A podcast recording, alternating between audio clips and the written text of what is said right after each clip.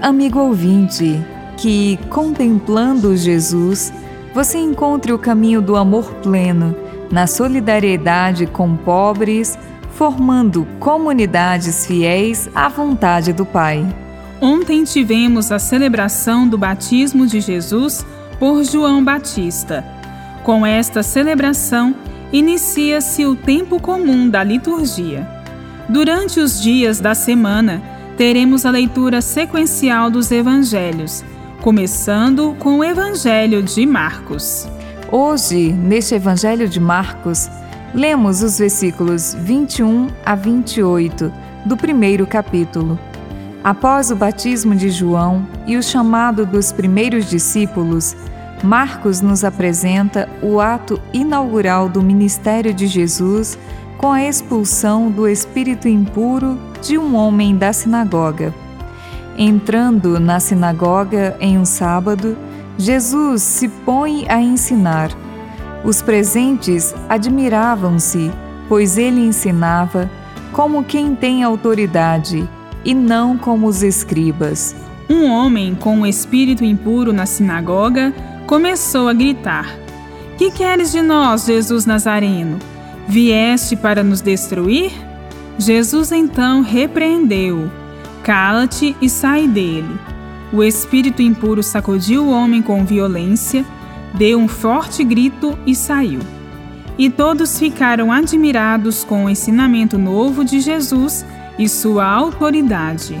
Marcos, nesta sua narrativa, associa o espírito impuro à sinagoga. É o espírito que aí está presente, identificado com a doutrina alienante e excludente dos escribas e fariseus. O destaque na narrativa é o ensinamento novo, com autoridade.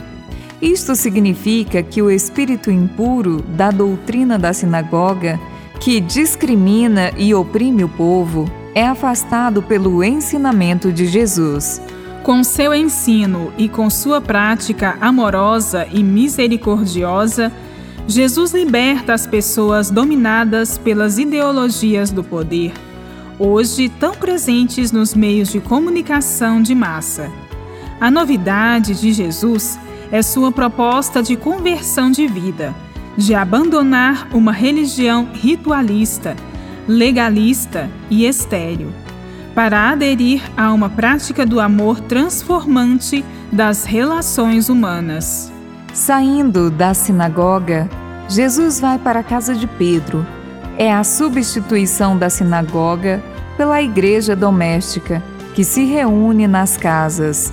A palavra de Jesus é uma fonte de luz que dissipa as trevas da ideologia alienante do poder. É o um ensinamento novo que liberta e gera esperanças e alegria entre todos. A novidade de Jesus não é a ostentação de poder, mas sim a sua palavra libertadora, acompanhada de uma prática amorosa que toca e conquista os corações. Bíblia, Deus com a gente. Produção de Paulinas Rádio. Texto de Irmã Solange Silva. Apresentação: Irmã Solange Silva e Irmã Bárbara Santana.